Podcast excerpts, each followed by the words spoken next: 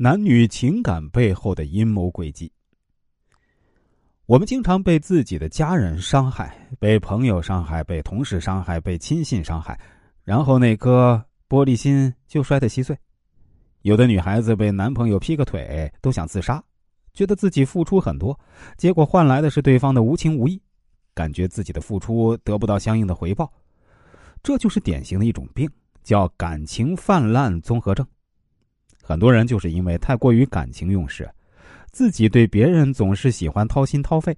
你自己掏心掏肺也就算了，问题是还要求对方也要像你一样掏心掏肺。对方没有跟你一样，你就崩溃了。这种道德谴责，一把鼻涕一把泪的骂对方，什么不懂感恩了、无情无义了、白眼狼了，搞得你好像拯救过对方祖宗十八代一样。说什么我对你那么好，你怎么能这么对我？那这里的问题是什么呢？问题是，人家压根儿就没有要求你要掏心掏肺对他呀，是你自己一股脑的自作多情，然后还希望别人回报你，否则自己就受伤难过。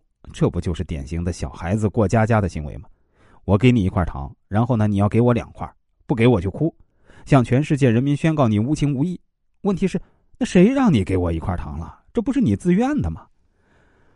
很多老板呢也会出现这样的问题，比如说一个张三，之前来公司的时候啊是个菜鸟，你一把手把他培养成厉害的人才，人家能力很强了，就找老板加工资，老板一听就崩溃了，到处说这张三啊太无情了，那要不是我，他能有今天？